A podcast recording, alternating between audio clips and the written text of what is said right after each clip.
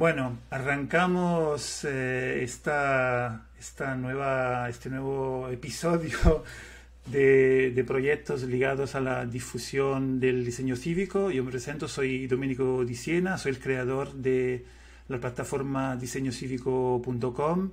Estoy aquí ya en compañía de José Luis Vallejo. Hola, José. Hola. ya, ya te presentaré ahora en un rato. Eh, nada, simplemente antes de arrancar con la entrevista, eh, quiero eh, recordar que estamos aquí en directo en, YouTube, en el canal de Diseño Cívico, youtube.com barra diseño cívico. Y esta entrevista arranca la serie de charlas cívicas que repetiremos todos los miércoles y que muy pronto estará disponible también en formato de podcast. Eh, cada semana tendremos una persona invitada, hablaremos de muchos temas, eh, aprenderemos también eh, sobre la marcha y la parte también especial de estas charlas es que al final, después de unos 40 minutos de sesión, tendremos también un espacio abierto para las preguntas que podéis dejar en el chat de YouTube. una cosa más, os quiero recordar que eh, al final de esta sesión sortearemos un libro Civic Design Book eh, producido por la Civic Innovation School de CivicWise eh, entre las personas que se han inscrito en la plataforma diseñocívico.com en el evento de la charla de hoy. Así que lo recuerdo también para la semana que viene, acordaros de inscribiros en el evento para participar de este sorteo que haremos al final. Y sin más, ahora ya podemos eh, empezar. Estamos hoy con José Luis Vallejo, eh, que es cofundador de la agencia Ecosistema Urbano, eh, con la que he podido colaborar hace unos años y de la que he aprendido muchísimo. Entonces me hace muchísima ilusión hoy arrancar esta sesión con, con José Luis. Y ya iremos conociendo más José Luis, pero quería un poco entrar con lo que encontramos en la propia definición de la web de ecosistema urbano, que nos explica que se definen como eh, promotores de diseño social urbano, entendiendo el diseño de entornos, espacios y dinámicas para mejorar la autoorganización de los ciudadanos, la interacción social dentro de las comunidades y su relación con el medio ambiente. Muchas cosas más, realmente trabajan a nivel global. Eh, en Europa, en América, en Asia y también eh, profesores eh, en Harvard y en otras eh, universidades. También lo iremos descubriendo. Así que muchas gracias, José. empezamos con unas primeras preguntas que, que nos permiten también un poco calentarnos y entrar un poco en situación. Yo la primera pregunta que te quería hacer es si te acuerdas cómo, cómo nos conocimos. Eh, sí, claro, claro que me acuerdo. Y empezamos a colaborar, eh, no sé, muy pronto, no sé, hacia 2005, 2006, por ahí, ¿no? 2006. Y, y llegaste a la oficina como a través de un amigo de un amigo, ¿no? Y, y además empezamos a trabajar eh, como eh, al principio en algo que, que bueno que era muy muy de arquitectura que era como hacer detalles constructivos de una estructura metálica o algo así no recuerdo que, estuvimos haciendo juntos y que ahí ahí me di cuenta lo que sufrías con la arquitectura tradicional no y, bueno, y también eh, descubrí un poco otras unas capacidades bueno ahí fue cuando un poco tuvimos la conversación eh, sobre no sé sobre qué es lo que más te interesaba hacer que, y que un poco podías eh, aportar a la oficina y bueno no sé como una conversación un poco más amplia sobre sobre cuál el, no sé era la mejor el mejor rol que podías eh, ¿no? tener también de acuerdo a tus propios intereses bueno no sé crear una especie de colaboración un poco más simbiótica ¿no? que, que otra cosa Sí, sí, que me acuerdo. Me, me, acabas de acordar lo de, lo de la escalera, que se me había olvidado. Sí, sí, sí, sí. Sí, sí. Bueno, eh, dentro de mi transformaciones de la arquitectura, pero me enorgullece haber construido, haber contribuido a la construcción de una escalera que en todo caso es, es, guay. Pero bueno, entonces eso era un poco para recordar la conexión que tenemos, que ya es, de hace muchos años. Y me interesa saber tú cómo llegaste al mundo de la arquitectura y del diseño urbano. Pues bueno, no sé, imagino que por casualidad cuando uno tiene, yo, vamos, en mi caso no es vocacional en absoluto, además siempre lo digo, lo tengo a gala, porque es como, ¿no? Hay mucha gente que, que se trata de poner el, eh, ¿no? el, la condecoración esta, ¿no? Yo, que yo soy un arquitecto vocacional. En mi caso es como que allí, allí como podía, y entonces digamos que un poco aprendí haciendo, que es también un poco como a mí me gusta enseñar, es decir, es el roce hace el cariño, entonces llegas en realidad de ser alguien totalmente ajeno porque en mi familia no había nada ni parecido a nadie que se dedicase a nada parecido y, bueno pues básicamente eh, ¿no? Em, empiezo, a ver a descubrir todo un mundo eh, que se abre ante mí y, y un poco por, por, la curiosidad que me genera y, y también bueno no sé casualidades que las que uno se ¿no? va, va cayendo y, te vas manejando en ese en ese caldo de cultivo que, que es la, la educación y que, y que cuando una vez dentro digamos una vez dentro de la facultad de arquitectura eh, de Madrid que lo, comentamos eh, que era eso que era lo que te llamaba mucho la atención no viniendo justamente de un mundo que no estaba tan familiarizado con con la arquitectura del urbanismo? ¿Qué, ¿Qué, es lo que te llamaba la atención? ¿Qué es lo que más disfrutabas?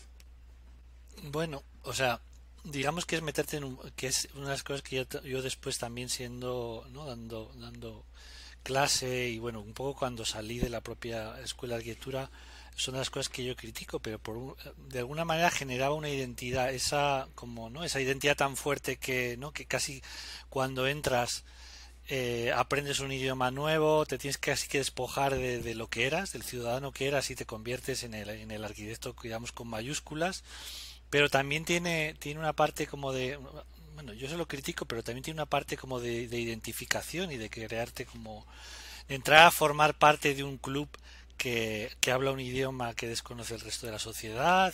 Eso tiene, digamos, un determinado atractivo que puede servir en un momento dado para engancharte con ello pero que rápidamente, y eso es ¿no?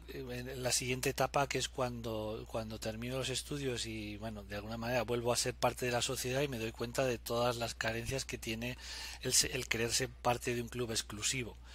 Y no solo eso, sino que defenderlo, defender esa exclusividad frente a, no sé, al, al caldo de cultivo de nuevo que, que representa la ciudad y la sociedad, y rápidamente es lo que intento mm, ¿no? quitarme toda esa hay, algunas secuelas que de las cuales todavía tengo tengo síntomas por ejemplo yo que sé la manera de vestir no hay veces que que, que es difícil eh, aunque hago muchos ejercicios cuando, cuando eh, estoy trabajando en, en, yo que sé, en talleres o en procesos de participación donde hay que explicar cosas complejas de una manera muy, pues yo que sé, a niños o a personas mayores o a gente que no tiene nada que ver con una arquitectura, hay que saber ser capaces de utilizar un lenguaje que sea comunicativo ¿no? con, con las personas que las que van a sus vidas van a ser transformadas por los por las transformaciones urbanas en las que estás trabajando etcétera no entonces eh, bueno pues todavía es difícil muchas veces quitarse determinadas formas de hablar que tienen que ver con, con la parte más cerrada de la disciplina etcétera y qué en qué encuentras mm, digamos mayor diferencia entre lo que de alguna de alguna forma vivías en, en la universidad y lo que luego has ido construyendo desde la profesión? ¿Cómo, cómo, cómo, cómo lo ves?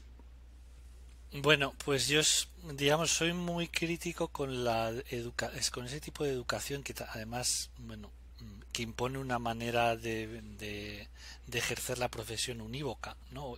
En ese momento, después ya, bueno, yo creo que un poco todo ha saltado por los aires, pero en el momento en el que yo a, final, eh, ¿no? El año 99, año 2000, comienzo del nuevo del nuevo siglo, eh, pues bueno, todavía estamos demasiado influenciados por los 90, por todo ese Star System de los arquitectos, por creernos que la arquitectura va, va bueno, a resolver eh, casi todo y en realidad en esos años lo que está haciendo es empeorarlo absolutamente todo, ¿no? Donde todavía no se está pues lo que ya está en todos los discursos que tiene que ver con el medio ambiente, la sociedad, etcétera, pues en ese momento pues nadie, nadie estaba hablando de eso ni interesaba en absoluto, ¿no? Y, no es una educación, no es no, no forma parte, digamos que todos los eh, las preocupaciones medioambientales en una cosa un poco hippie, folky de, casi de los años 70 que después un poco el eh, bueno pues un, una fe ciega en la tecnología y un poco en la ingeniería y la arquitectura dura, pues es borra por completo. Y bueno, ese, ese es en los 90, pues cuando yo me formo, que es, eh, bueno, pues en esa, digamos, esa fe inquebrantable en la disciplina y en la, en la, en la arquitectura como, como la solución para todo. Y eso es un poco lo primero en lo cual eh, trato de desligarme lo más rápido posible cuando, bueno, lo que decía antes, cuando vuelves un poco a, la sociedad después de esa formación un poco que te retira, ¿no? Yo digo que cuando entras en la escuela, digamos, de alguna manera eh, sufres un extrañamiento de la sociedad de la que vienes y por eso, mm, cuando estuve dando clase, yo estuve dando clase durante 10 años en la escuela de arquitectura también, y me daba cuenta de que ningún profesor quería dar clase a los estudiantes de primero, porque, bueno, pues nadie hablaba. No, cuando entraban, entraban con mucha energía. Su idioma. Entraban esa idea de, formar parte de la sociedad cuando tienes 18 años, que no hablas el idioma, no vistes como los arquitectos. Entonces, bueno, pues de alguna manera eso es una cosa un poco despreciable. en cambio, a mí me aprendí que me encantaba eso porque porque en realidad conseguías llevar los proyectos y, y, y, podías de alguna manera eh, digamos traer esa energía que venía de la sociedad y de la ciudad a, la educación de la arquitectura y hacerlo de una manera completamente distinta, aprovechando toda esa energía que normalmente lo que se hacía era intentar neutralizarla con esa, ¿no? con esa entrar a formar parte del nuevo club. ¿Y, tú qué te llevas de, si entiendo que con esa experiencia también de enseñanza, ¿qué te llevas para ti? ¿Qué te gusta de esa relación con los estudiantes? Un poco lo estabas comentando, pero si quieres. Bueno, eh, digamos que yo critico muchas cosas porque, bueno, esto es también como un poco eh, esto de, de, criticar al padre, ¿no? De desligarse del padre para convertirse en uno mismo. Pero bueno, también es cierto que hay toda una serie, toda una serie de, educaciones que yo recibí, que, son educaciones muy eh, eh, bueno, una educación bastante holística, también con, con, bueno, con un conocimiento de, de, cómo aplicar, digamos, una formación en diseño que te permite luego, no, como luego hemos visto, en muchos casos es ser capaz de convertirte en, en muchas cosas y de responder de alguna manera mm, eh, herramientas flexibles para, para responder a los retos que después la sociedad y la ciudad nos ha puesto delante de maneras muy diversas. ¿no?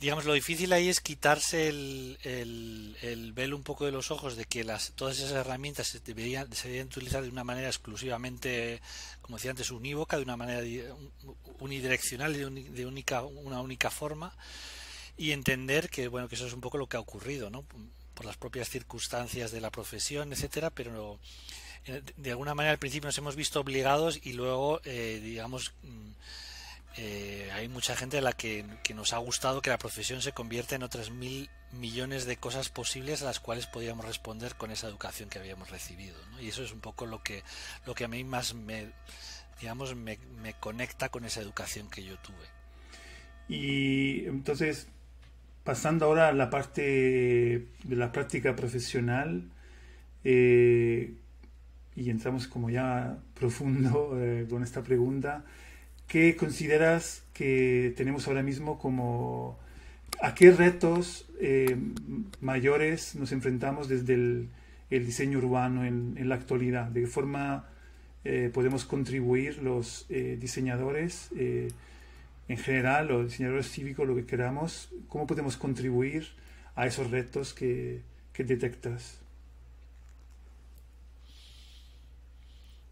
Bueno, mm, digamos, para mí entiendo que, igual para ti, ¿no? Por eso esa idea del diseño cívico y, bueno, que nosotros llamamos el diseño social urbano, bueno, que son cosas, ¿no?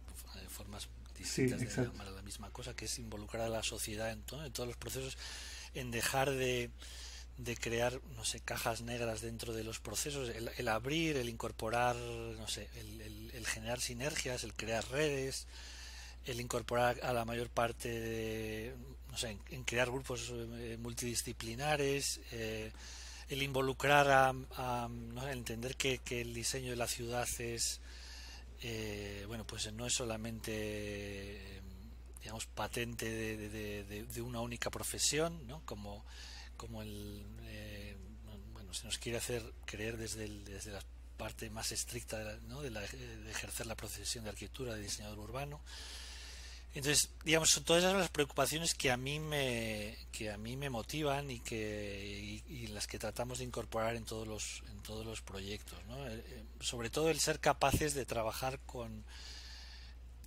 digamos con los actores con los cuales que luego sus vidas van a quedar condicionadas por esas como decía antes por esas intervenciones que transforman el, el, lugar de la vida diaria en la que en la que la gente eh, bueno pues va a acabar eh, desenvolviéndose teniendo relaciones eh, sociales etcétera ¿no? eso es eso es una cosa que a mí me, que me preocupa y que es que bueno que forma parte del material que tratamos de incorporar a todos los proyectos y a todas las intervenciones urbanas en las que trabajamos. Para, para llevarlo a cabo, yo me imagino que justamente, mm, aunque ahora se habla mucho más de, de la necesidad ¿no? de, de, incorporar los diferentes actores que, que, animan un territorio, pero sigue siendo mm, una práctica, bueno, no, no habitual, que justamente no hemos aprendido en, Sí, marginal. Entonces, me imagino que te habrás encontrado como muchos eh, obstáculos, ¿no? Eh, ¿Cuáles son, qué, cuáles, no sé si puedes compartir algunos ejemplos de obstáculos que te encuentras a la hora de poner en práctica esa idea de incorporar a esos nuevos actores? Bueno, o sea, como decíamos, digamos que es, es algo de lo que se lleva hablando mucho tiempo, pero hay muy digamos que se ha ejercido muy poco y eso es una cosa que me preocupa porque no sé da la sensación de que ya somos eh, ¿no? casi adultos en el uso de esas herramientas en cuanto a la incorporación de todo eso a la ciudad y en realidad no estamos ni siquiera en pañales no es ni, ni un embrión si representa o sea si viésemos eh, lo que representan esas prácticas en, el, en, el, en la transformación de las ciudades en relación con, con lo que es eh, bueno la manera más convencional de, transformar las ciudades no representan absolutamente nada es decir no es ni un bebé recién nacido es nada ¿no? porque porque son son prácticas que, que a pesar como decía que, que, lleva mucho tiempo mucha gente hablando de, de, todo esto pero que se ejercen muy poco ¿no? bueno pues barreras hay muchas de todo tipo no primero eh, la primera es el pensar que todo eso eh, pues no va a servir para nada. Lo segundo es, pues, el, eh, bueno, todo lo que tiene que ver con la ciudad se convierte muy rápidamente en un asunto político que, que por otro lado es, es lo normal porque es ¿no? la parte de la, la ciudad, las relaciones sociales, en todo hay política. ¿no?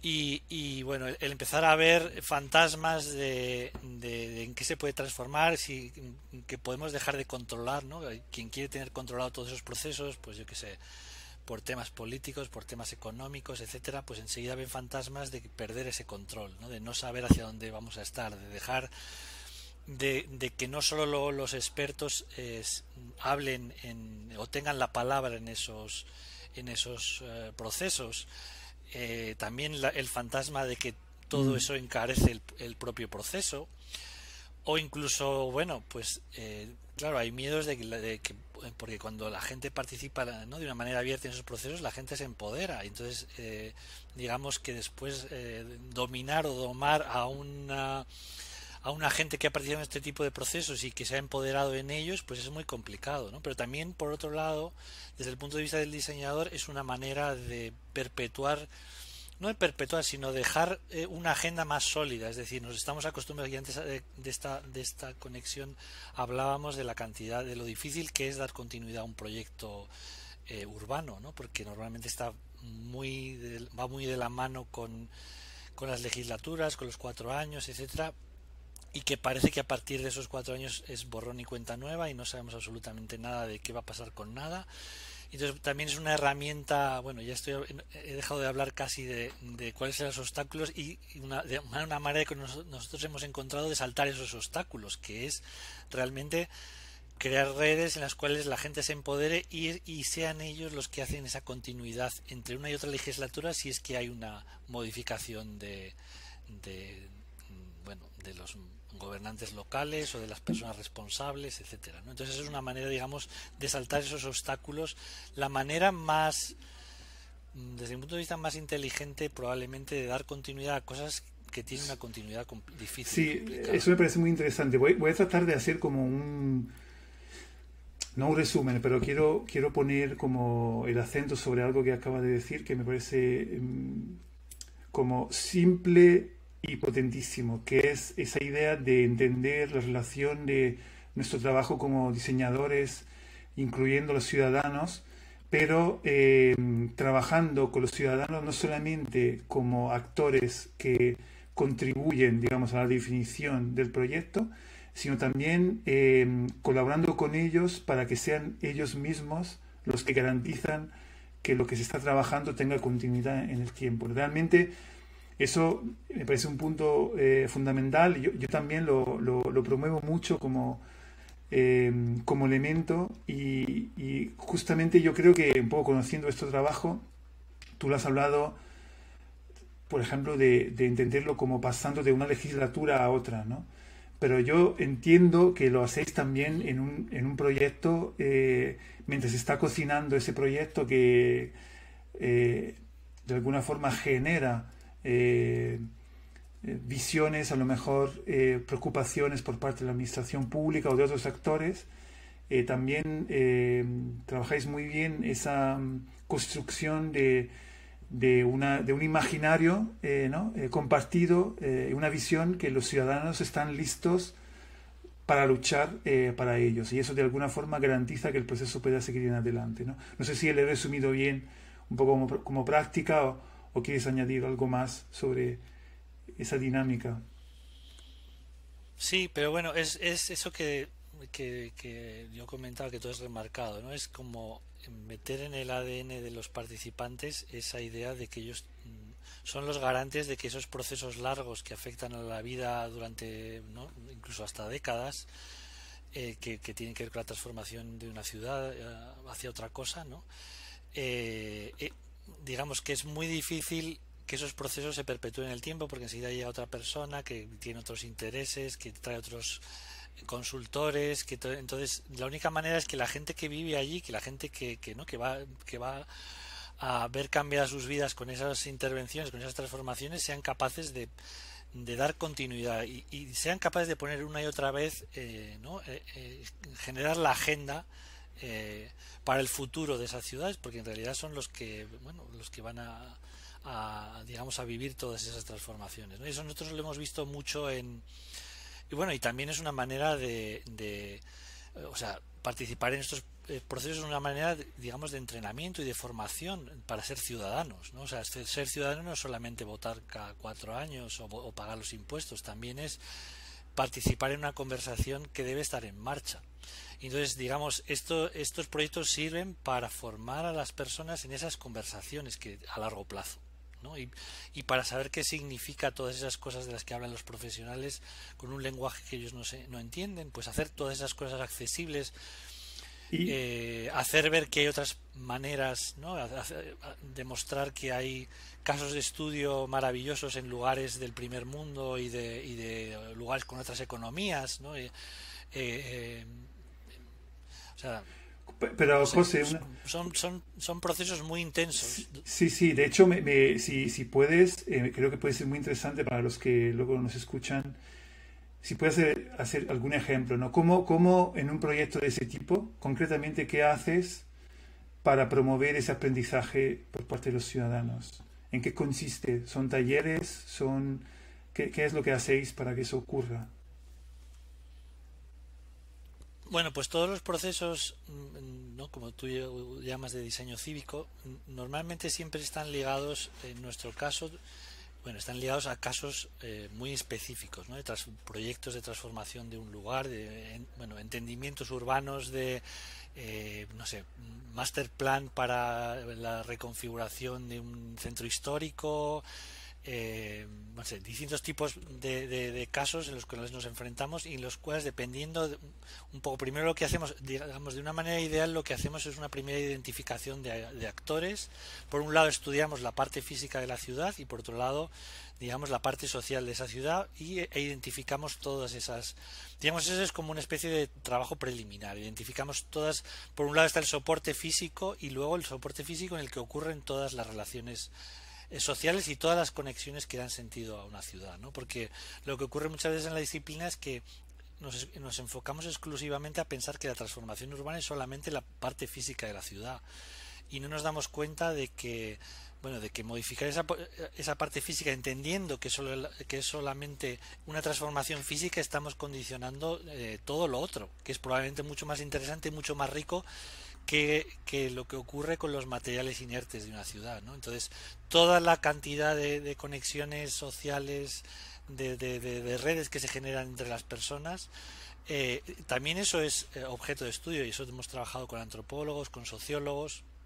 Primero es una labor de identificación, de identificar, identificar eh, bueno, pues actores, pero también personas claves que pueden dar lugar a, abrirnos puertas hacia eh, parte de la comunidad que es más, a la que es más difícil eh, acceder, etcétera. Entonces, cuando tenemos ese conocimiento, digamos, de la parte física y la parte social y de, la, y de las redes que se han generado en una ciudad o en torno a un espacio urbano, lo que hacemos es hacer como una especie de diseño ad hoc, ¿no? de receta de ingredientes eh, para activar eh, esa, esa conversación. ¿no? Entonces, y bueno, tiene que ver con una, eh, bueno, todos los talleres en los cuales diseñamos son una parte en la cual hay una, una digamos, una pequeña formación en la cual tú, la gente tiene que ser gente que normalmente no está muy acostumbrada a tratar sobre bueno pues temas que, que tiene que ver con la transformación urbana etcétera no o con conversaciones que tiene que se ocurren normalmente muy dentro de la disciplina pues un poco, eh, bueno, hablarles de qué, de qué va todo esto, eh, bueno, cuáles son las herramientas con las que se pueden transformar las ciudades, bueno, generar una especie de eh, caldo de cultivo en la ciudadanía para que puedan empezar a entender cuáles son los procesos en los cuales, bueno, y cuáles son todos los ingredientes y también de una manera, eso hablaba, ¿no?, de esa idea de abrir las cajas negras, es decir, hacer ese proceso transparente, intentar a través de, bueno, plataformas que sean muy accesibles en todo momento, eh, hacer que cualquiera pueda ser parte de esa conversación. Es decir, es, una ciudad es un ente muy complejo con muchos actores que en un momento dado pueden, pueden poder incorporarse a esa conversación o pueden no poder incorporarse a la conversación. Tienen que mm, se van a incorporar más adelante o, o, simplemente esa información no ha llegado hasta un determinado punto, pero hay que ser capaz de poner en marcha herramientas que puedan informar a todo el mundo en todo momento qué es lo que está ocurriendo y que en cualquier eh, momento puedan ¿no? saltar, incorporarse a esa, a esa conversación. Entonces, bueno, digamos, de alguna manera es diseñar... Eh, para entendernos, eso puede ser también un grupo de WhatsApp, digamos. Dime, dime, eh, Domenico. Sí, sí. Sí, claro por ejemplo. O sea, eh, talleres diseñados para, yo qué sé, con, técnicos de la ciudad, mezclando a técnicos y ciudadanos, a, no sé, trabajando, una cosa que nos gusta mucho es trabajar con, eh, con los futuros profesionales del diseño urbano de las ciudades, que tienen que ver con los estudiantes, ¿no? Siempre buscamos las universidades, tratamos de mezclar, de generar eh, ¿no? simbiosis entre estudiantes que están trabajando, por ejemplo, en antropología, en sociología, eh, con arquitectura, con diseño urbano y generar talleres mixtos en los cuales reflexionan sobre sobre bueno pues temas que tienen que ver con transformaciones de, su ciudad y, de alguna manera también es convertirles en futuros arquitectos activistas eh, defensores de, ¿no? de, ser ciudadanos de, formar parte de esas conversaciones etcétera e incluso no sé ponerles a transformar eh, con sus propias manos no sé construir cosas, eh, diseñar cosas, pintar cosas, ¿no? pintar un, carril bici de repente, pues hemos hecho cosas así, en una noche pintar un carril bici y de repente a la mañana siguiente encontrárselo los responsables municipales y generas una gran polémica en los medios de comunicación para, para incorporar todas esas eh, todas esas conversaciones, ¿no? generar el mayor número de conexiones posibles con la sociedad en torno a, cosas que van a afectar a esas transformaciones. Sí, sí, me estaba acordando, José, de... sí, sí, sí. No, no, me, acordaba de personalmente cuando, cuando empecé a colaborar con vosotros y descubrí, digamos, el mundo de las intervenciones urbanas, que en aquel momento era muy nuevo también. Creo, creo que ahora es más común hablar de eso, intervenciones urbanas, urbanismo emergente, placemaking. En aquel momento ni teníamos una definición, ¿no? Y efectivamente quiero resaltar ese es ese momento en el que tú estás participando de en un taller eh, que tiene que ver con, tu ciudad, con tu plaza, con tu calle y te anima mucho la voluntad de mejorarlo, pero no sabes muy bien a dónde va a ir. Y yo lo he vivido eso como estando del otro lado, como si fuera ciudadano, pero, trabajando con, vosotros. Y, lo que creo que es muy potente es cuando los ciudadanos y cualquier persona que está participando, de hecho incluso funcionarios públicos, de repente eh, entran en una simbiosis que se, se, realiza, se materializa en algo que ha sido construido entre todos y de repente las personas que empiezan a descubrir que existen puntos comunes, que, que hay mucha más cosas de la que que nos unen, de la que nos separan, y eso me, me, parece fascinante y seguramente parte de, de este tipo de práctica. Justo me estaba acordando eh, de las primeras veces que lo, que lo viví. Y te quería... Sí. Bueno, son lugares maravillosos. Totalmente, totalmente. No, te quería preguntar, creo que puede ser muy interesante que quizás utilizando un ejemplo de algún proyecto que, que tengas en mente, explicar ese proceso que, que has comentado ahora de forma como teórica, un proceso desde que de alguna forma vosotros empezáis a trabajar para una ciudad, pongámosle, y con un encargo, entonces si puedes contar cómo empieza un proyecto, empezando por quién os llama o cómo empieza el proyecto, cómo trabajáis con las comunidades y cuál es luego concretamente el resultado final que se entrega a la ciudad, ¿no? Eh, además de todo lo que hemos ya hablado de que se genera ese, esa construcción eh, social que, que, complementa el proceso. Sería muy bueno que comentaras como todo el proceso de inicio a final, si se te ocurre algún proyecto. Bueno, digamos que la manera en la que nosotros llegamos a esos eh, eh, a empezar a trabajar en esos procesos de transformación urbana es muy variopinta, o sea, puede ser de las maneras más, o sea, digamos a través de un siempre buscando como agujeros en el sistema. Es decir, por ejemplo, hay un proyecto al que nosotros trabajamos en Noruega, al que llegamos a través de un concurso entre artistas y arquitectos para, para hacer una obra de arte. O sea, cosa más variopinta que esa. y una, eh, digamos que en un principio había una financiación para hacer una obra de arte.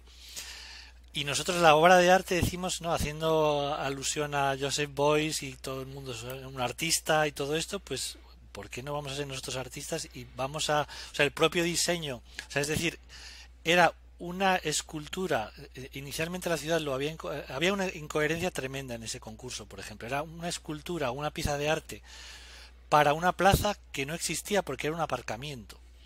Entonces, claro, nosotros nos damos cuenta de, esa incongruencia y nos damos cuenta, vale, pues aquí lo que tenemos que hacer es transformar ese, esa, digamos, esa energía que tiene la ciudad puesta al servicio de hacer una obra de arte, vamos a transformar esa obra de arte en el propio proceso de transformar la plaza y hacer un, eh, y un proceso participativo. Entonces ahí es donde justificamos el arte con el arte participativo de los 70, hablamos de Joseph Boyce, toda esta historia, y digamos de una manera peregrina, cogida con los pelos, hacemos una, una entrega a un jurado de, esa idea de transformar la escultura en un proceso participativo de diseño urbano, y bueno, al final acaban comprando la idea y nosotros acabamos trabajando en ese, en ese proyecto, ¿no? Entonces diseñamos toda una una serie de ingredientes, como decía antes, que tienen que ver con, con, bueno, pues con distintos tipos de talleres y distintos tipos, no solamente de talleres, sino también eso que has dicho tú, o sea, ese ingrediente del placemaking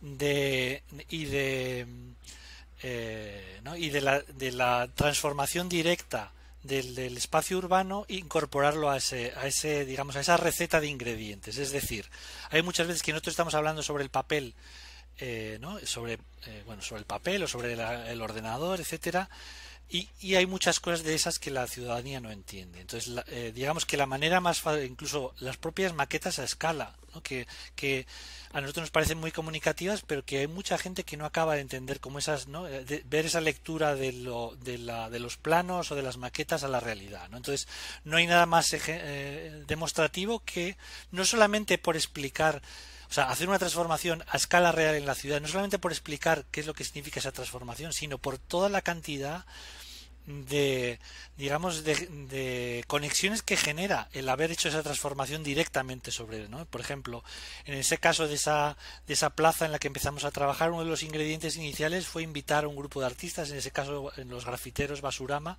los grafiteros madrileños que les invitamos a hacer una transformación de ese aparcamiento y porque claro, porque la gente no era capaz de ver, eh, de entender que ese lugar se podía convertir en una plaza, en un lugar eh, para el disfrute cívico, porque lo único que eran capaces de, ver era, eh, bueno, pues que ahí estaban marcando sus coches. Entonces, de, de, repente, Basurama en dos días transformó por completo el dibujo del pavimento de ese lugar y lo convirtió en una alfombra para que empezasen a ocurrir mm, todo ese proceso eh, participativo de talleres, de otros eventos en la calle, eh, eh, para, para, hacer el efecto llamada y al mismo tiempo para generar debate, ¿no? porque en muchos casos esa intervención fue muy, muy conflictiva y eso generó un debate. ¿no? Y eso es otra cosa que también, por ejemplo, yo en, no solamente en las transformaciones urbanas, en, las acciones de placemaking, en las acciones urbanas, que leámoslo como queramos, o incluso en mis propias clases. ¿no? Yo hablo eh, de que un y además utilizando la propia forma de, en, que, en que lo es David Harvey, ¿no? el eh, que es geógrafo, pero en muchos casos se ha adoptado como casi como un antropólogo, un sociólogo que tiene que ver con las transformaciones urbanas, con la sociedad, con incorporar a las personas al, al, ¿no? al diseño de sus propias ciudades. Y él habla también del conflicto, ¿no? Y el conflicto es algo necesario en todo esto porque activa las redes urbanas, genera, genera debates acalorados y eso es muy importante. Entonces, esas, digamos, todas esas transformaciones urbanas a escala real nos servían para hacer efecto llamada para, y para incorporar nuevas conversaciones, incorporar en los medios de comunicación locales. Empezaba a haber eh, debates sobre lo que se había hecho, sobre lo que podía ocurrir e incluso se llevaban a darse cosas tan nihilistas como decir, bueno, ¿y por qué todo esto nos tiene que llevar a una transformación estática de la ciudad? ¿no? ¿Por qué no podemos seguir eh, ¿no? El, presupuesto que esté disponible para hacer esas obras? Eh, ¿no? Porque se supone que todo eso tenía que desencadenar en una herramienta ortodoxa, ¿no? en un proyecto, en una transformación urbana, en una construcción, etcétera.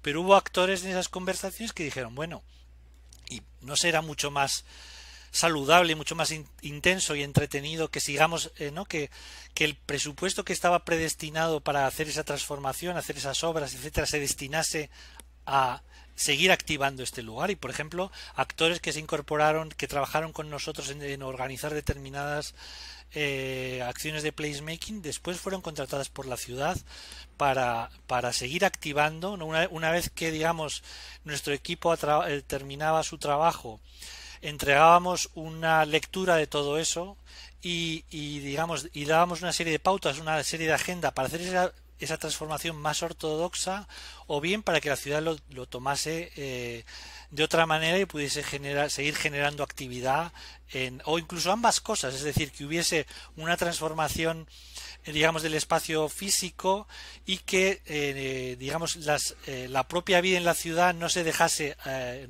exclusivamente de la espontaneidad sino que hubiese acciones un poco catalíticas tú sabes, tú sabes José, para generar que, más redes más comunidad etcétera. yo utilizo mucho la historia de ese proyecto casi como un hito de lo que es para mí el, el, diseño cívico no es como ese proyecto es como eh, condensa eh, muchas de las dinámicas que, que eso, que, estamos comentando hoy. ¿no? Entonces, em, quiero, voy a hacer eh, un pequeño resumen, que me gusta también hacer ahí, como resumen de lo que has comentado, para ver si, si lo vemos de la misma forma y, también para la gente que nos está escuchando, que de hecho aprovecho para saludar a Ilenia, que nos saluda a ti y a mí, José. Eh, básicamente lo que estamos hablando, que es muy interesante, nos has dicho que que, eso ya es muy interesante, que realmente los procesos pueden empezar de muchas formas. Y nos estás contando de un ejemplo que, repito, para mí es icónico, es, es increíble, que le condensa todo, donde el proceso realmente empieza por eh, un concurso que pide una obra de arte eh, para, un, para una plaza que no existe, porque como comentabas, realmente es, es, un, es, realmente una, un aparcamiento. sí, sí, sí, No, eso, eso nos dice una cosa que, creo que es muy siempre recordar, que normalmente hay un problema en este tipo de proyectos que los diseñadores la mayoría de las veces llegamos demasiado tarde, cuando ya se han tomado ciertas decisiones que, que, realmente condicionan mucho lo que, lo, que se puede hacer. Pero si hay algo que yo he aprendido de vosotros, y tú lo estás comentando, es que es cierto eso, pero siempre es muy interesante buscar la manera de, de, entrar por otro lado. ¿no? Entonces, en ese proyecto que nos cuenta de, en Noruega, eh, entonces, eh, de repente presentáis como un, programa eh, que permite como transformar digamos, entender esa obra de arte como prototipos o maquetas reales de, eh, de, esa plaza. Y nos has contado, y ya te, quiero que sigas contando algo que es que para mí es esencial, que es esta idea de intervenir el espacio, no solamente, como comentábamos antes, para generar ese momento de conexión comunitaria, sino también para eh, ampliar el espectro del imaginario de las personas. Es decir, que esa intervención abre a oportunidades, una visión de esa misma plaza, que justamente no era una plaza, que antes los propios eh, vecinos eh, no tenían. Y eso justamente lo que entiendo que estás contando es que ayuda incluso, y, y, conecta con lo que decíamos antes para dar continuidad a los proyectos, ayuda a que de alguna forma también la administración pública se ve cada vez más obligada a seguir un camino de intervención que no estaba predefinido porque tenía que ser una obra de arte. Entonces, esas intervenciones os ayudan a eh, eh, mover todo el proceso hacia eh, algo diferente. No sé si te parece bien un poco ese resumen. Y entonces, ¿qué pasa después? Creo que es muy interesante utilizando ese ejemplo y ya vamos cerrando. Yo recuerdo también a los que nos están viendo que si quieren dejar alguna pregunta o comentario en el chat, lo vamos luego eh, pasando.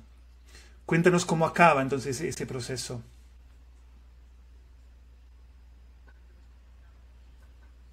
Bueno, ya hemos visto que empieza de mil maneras posibles. Nosotros hemos empezado a trabajar en, en proyectos de este tipo, pues eso, a concursos, eh, porque nos han llamado técnicos de la ciudad, porque mm, asociaciones de, de ciudadanos, porque de repente un taller acaba de, ¿no? Eh, acabamos haciendo intervenciones a escala real, todo eso, mm, digamos, entra a formar parte en una, en una conversación de índole superior, porque entra los medios de comunicación, porque se hace más conocido, porque se activa gente que en, que en ese momento no, no creía que podía formar parte de esto debates, etcétera, ¿no? Y bueno, luego hay toda esa, esa especie de cortocircuitos que son esos, eso que he dicho yo, de, diseñar esos ingredientes, esa especie de recetas que, que, como he dicho, fundamentalmente se trata de, digamos, de introducir el debate y de activar y, de incorporar a la mayor parte, digamos, tienen que ser recetas muy variadas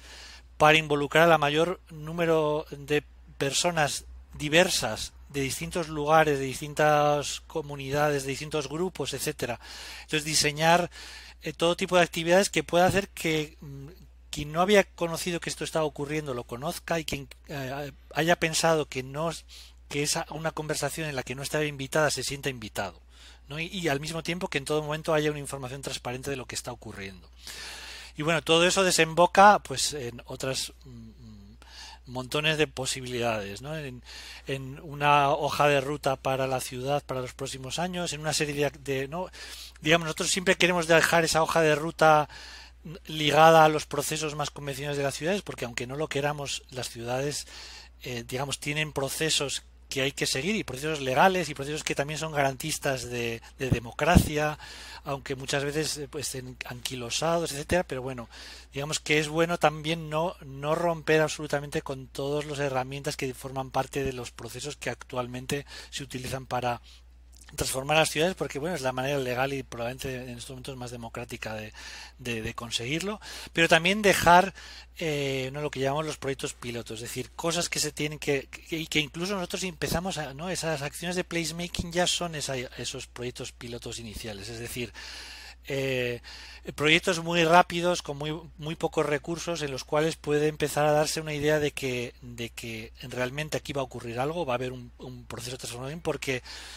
una de las peores cosas que puede ocurrir es que después de, que tú llamas a, ¿no? haces esa llamada a través de todos esos eh, mecanismos de sabes que yo denomino los ingredientes, las recetas, eh, no, los talleres, etcétera. Si no ocurre nada, eso es peor casi que haya ocurrido algo, porque es una yo me he encontrado con muchas comunidades muy descreídas, porque a lo largo de mucho tiempo les han estado llamando para opinar, para conversar, para todo eso y después todas esas conversaciones, toda esa energía que ellos han puesto no se ha traducido absolutamente en nada. Entonces yo, he oído lugares en los que en los que he llegado en muchos casos en Latinoamérica donde bueno donde llaman cajonear, ¿no? Cajonean los los políticos cajonean las iniciativas eh, de transformación urbana con mucha facilidad. Llega el nuevo, eh, trae un nuevo, a un nuevo consultor, nuevos estudios y de todo eso no, no se hace absolutamente nada. ¿no? Entonces, me he encontrado con comunidades que, bueno, que me preguntaban, bueno, ¿y, y por qué nosotros ahora tenemos que venir a, poner nuestro tiempo en esto? ¿no? Entonces yo les decía, mira, yo no os puedo garantizar que esto eh, vaya a salir adelante. El único garante que hay aquí de que algo pueda progresar sois vosotros, porque sois la, digamos la gente, sois quien va a continuar a ser parte de la comunidad y quien va a hacer que esto pueda moverse hacia adelante o no, y quien va, va a hacer posible que esto se convierta en la agenda. Has tocado un punto, José, también muy importante. Te recuerdo que todavía no hemos entendido, eh, porque no lo has contado, qué pasa después. Eh, lo, vas a contar ahora. Pero quiero resaltar, eh, me refiero a qué pasa luego con la plaza, ¿no? Creo que es interesante que lo cuentes. Pero antes de eso, quiero resaltar algo que has dicho que es muy importante, que tiene que ver con la relación que tenemos nosotros como profesionales con las dos partes, ¿no? Con los clientes que en teoría formalmente son los políticos, la administración pública, pero que en realidad son los ciudadanos, ¿no? Entonces, eh, y ese es un punto muy interesante que lo que has comentado de esa honestidad desde el principio para no crear eh, una expectación, eh, una expectativa sobre algo que nosotros como profesionales muchas veces no podemos garantizar, incluso si hacemos lo mejor posible. ¿no? Yo creo que ese es un punto fundamental. Y eso, te, que, te quería, dicho esto, te quería pedir si puedes eso, comentar cómo, cómo después de todo ese proceso, qué es lo que se consigue, ¿no?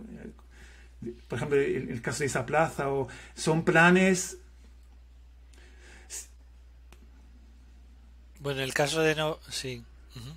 Bueno, en el caso de, de, esa plaza en Noruega, al final hubo una transformación física de, que no fue completa, no fue totalmente acorde a, a, todo lo que a todo lo que se había planeado, pero fue como una especie de, de digamos, de transformación inicial que tenía una serie de ingredientes básicos que sí que estaban eh, en la línea de, de, bueno, pues de espacios muy flexibles, ¿no? Porque, digamos, durante todo eso se transformó en un documento de transformación urbana donde nosotros, eh, digamos, estuvimos muy expuestos durante todo el proceso, entonces digamos que sabíamos que nos íbamos a enfrentar a bueno, a toda la gente que había dado sus ideas, a que nos después nos preguntasen, bueno, ¿y qué ha pasado? Yo te dije que yo queríamos que aquí hubiese no sé qué, ¿en qué se ha transformado todo eso? Entonces, digamos que nuestro trabajo fue de alguna manera compilar todo eso y diseñar espacios que fuesen lo más flexibles posibles para que todas esas cosas que la gente nos había pedido hacer en esos lugares fuesen posibles. ¿no? Entonces diseñamos toda una serie de cosas muy flexibles, pues había una cosa que se llamaba el social ring, que, era un, un, lugar de reunión, pero también era una gran... Nos habían pedido también que hubiese agua, que hubiese sitios donde hacer... Eh, eh, patinaje en invierno. Entonces, ese mismo espacio cumplía todas esas cosas a la vez. ¿no? Entonces, diseñar, digamos, eh, eh, lugares en donde, como decía antes, donde se pudiese dar un sinfín de cosas que habían ido surgiendo durante todos esos talleres. ¿no? Entonces, la, la, digamos, la plaza se transforma, hay un periodo de obras, etcétera, etcétera, y después, digamos, vuelve a, eh, se inaugura y hay todo un proceso de, de, apropiación de ese espacio y donde también la ciudad después de ese proceso en el cual eh, bueno pues hay una activación de, de, de, todo el mundo la ciudadanía etcétera pues algunos de esos actores que trabajan con nosotros de manera espontánea entran a formar parte digamos como eh, eh, community algo así como community managers de esa de ese de ese espacio urbano ¿no? para seguir activando el, el eh, bueno y aparte de todo eso pues estos proyectos dejan unos vínculos personales muy fuertes ¿no? entonces es, digamos que son proyectos en los cuales se juntan lo profesional son los que más me gusta a mí trabajar ¿no? en los cuales se juntan lo profesional y lo personal y después acabas con eso. Yo sigo, yo qué sé, pues proyectos en los que he trabajado en Paraguay, pues sigo unidos a los, a los, grupos de WhatsApp de los de los estudiantes con los que hicimos las acciones urbanas y sigo enterándome de qué cosas ocurren, sigo enterándome, por ejemplo, años después de nosotros entregar un proceso que, que, intentó ser cajoneado por los nuevos responsables municipales, pues hubo manifestaciones de los estudiantes, hubo y todo eso, digamos que nosotros nos acababan, nos acababan haciendo partícipes de todo eso, ¿no? Como el, digamos, el afterlife de esos, de esos proyectos, de esos procesos que eran abiertos, porque nosotros en un momento dado dejábamos de formar parte de esos procesos, pero digamos de alguna manera se había hecho ese transfer de, de, de, toda, esa, de, toda esa actividad hacia la propia personal y creo que podemos cerrar esta entrevista muy interesante sobre el espectro ¿no? de, nuestro trabajo con esa parte más, eh, más personal, ¿no? en el sentido de que yo una pregunta que sentiría hacerte es, porque sé que viajas mucho, eh, eh, no solamente de países, cambiando incluso continentes muy a menudo, mi pregunta es, ¿merece la pena? Decir, tenemos, que, tenemos que ir tan lejos, también muchas veces como mezclando esa parte también eh, más personal, que muchas veces es inevitable, ¿no? Porque si no te mueve la pasión, difícilmente te vas a, a poner eh, en, ese, en ese fregado, ¿no? Entonces, no sé, te pregunto, ¿cómo lo vives y, y si merece la pena, personalmente?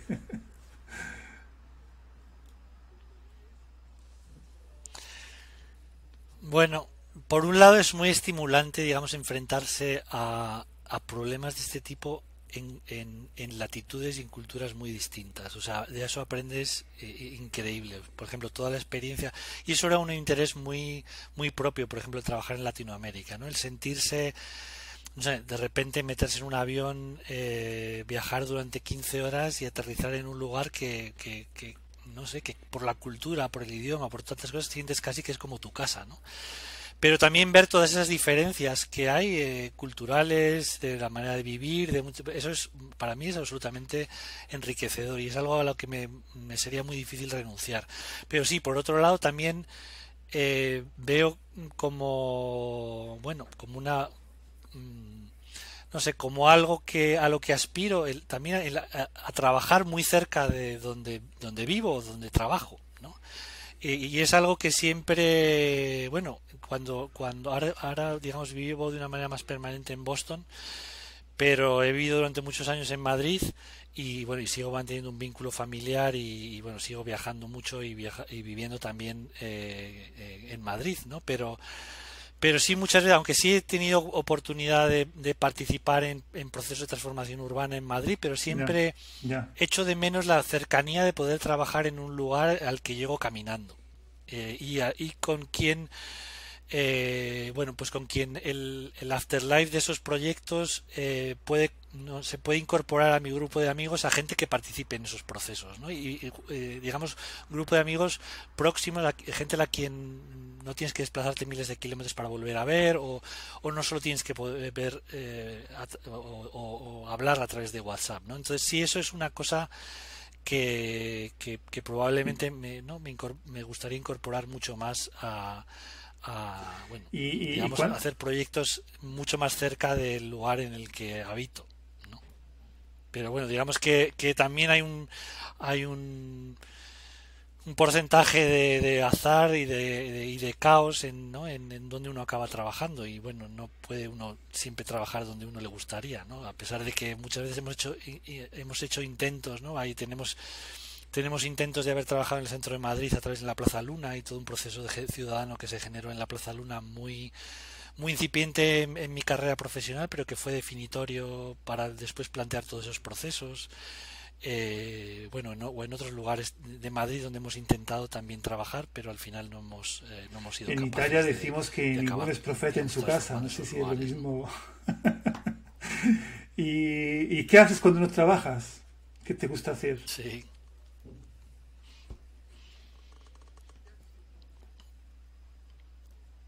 Pues eh, bueno, yo soy un apasionado de, viajar y de conocer, entonces a mí lo que más me y, y, sobre todo en las ciudades, o sea, por ejemplo, eh, yo tengo, me encanta ir, caminar por las ciudades, pero siempre trato de, conocer lo más posible, entonces a pesar de que vaya mil veces de un sitio a otro, intento ir siempre por caminos diferentes y descubrir tiendas nuevas.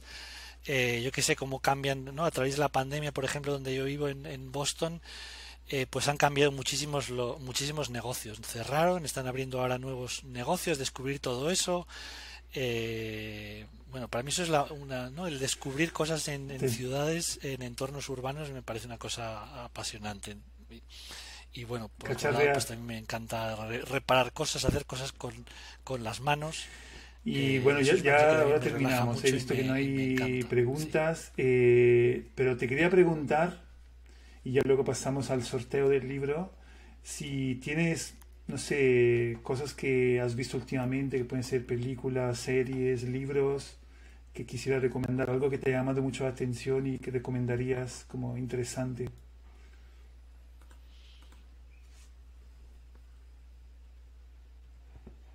Pues justo me estoy leyendo, que además tiene, bueno, tiene que ver con esto y no, eh, un, libro que he cazado por casualidad, porque eh, eh, digamos, me atrajo mucho el título que se llama eh, mm.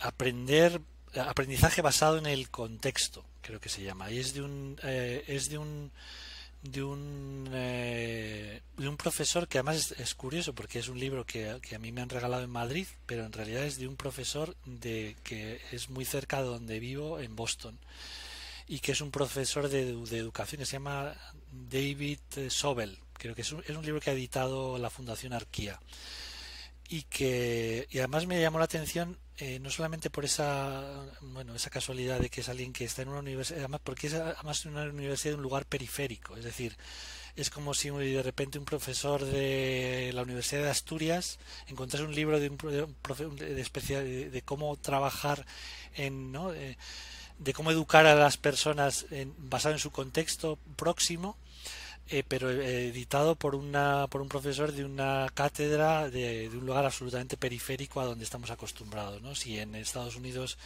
pues yo qué sé, eh, pues Harvard, Princeton, Columbia, Stanford, todas esas universidades tan conocidas y de repente pues este profesor de la Universidad de New Hampshire que es un estado que está aquí al lado, donde, donde sobre todo lo que prima es el tema la naturaleza, etcétera, ¿no?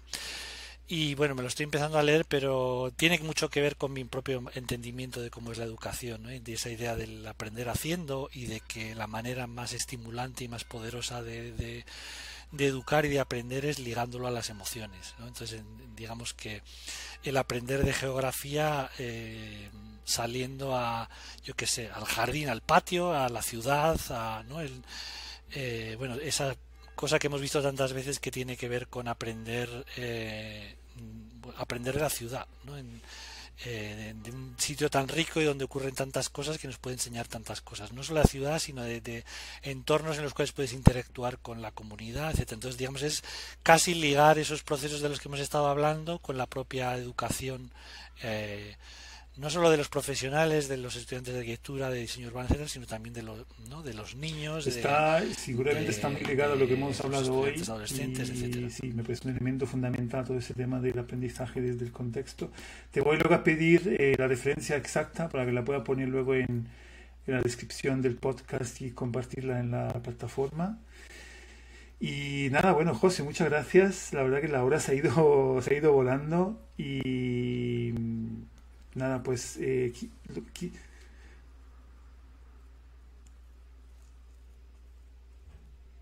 fantástico, sí, enhorabuena sí. Dominico por la plataforma, por la iniciativa y hay que hay que seguir sembrando las semillas del diseño cívico porque exactamente, exactamente. para que se deje de hablar y, se empiece a, a pues operar ya, ya creo que eso y seguiremos conectando para ponernos al día también de lo que de lo que andas eh, haciendo y eh, voy a conectar ahora con esta magnífica ruleta para cerrar eh, eh, la sesión. Eh, recuerdo, lo que vamos a sortear ahora aquí es el libro eh, Civic Design, que es un libro que recoge los proyectos desarrollados por los estudiantes del curso de diseño cívico que desarrollamos desde hace años, desde la Civic Innovation School y promovido por la red CivicWise.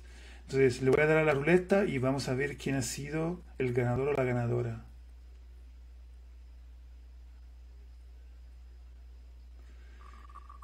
Pues creo que tenemos ganadora. Juliana Osorio Muñoz, eh, eres la, entonces la ganadora de este sorteo. No sé si estás todavía en el chat, eh, eh, nos puedes saludar, sería genial. Si no, en todo caso, me pondré en contacto contigo para, para enviarte el libro. Cerramos aquí y os recuerdo que la semana que viene volvemos a la misma hora con una nueva entrevistada. Vamos a estar con Luciana Renner de Placemaking México. Creo que abordaremos muchos de los temas que hemos hablado hoy contigo, José, y eh, seguramente profundizaremos mucho más también en la experiencia concreta en, México. Yo sé que hay muchos eh, mexicanos que siguen, entonces les espero eh, la semana que viene. Muchas gracias y nos vemos pronto. Chao, gracias. Venga, pues un abrazo. Adiós.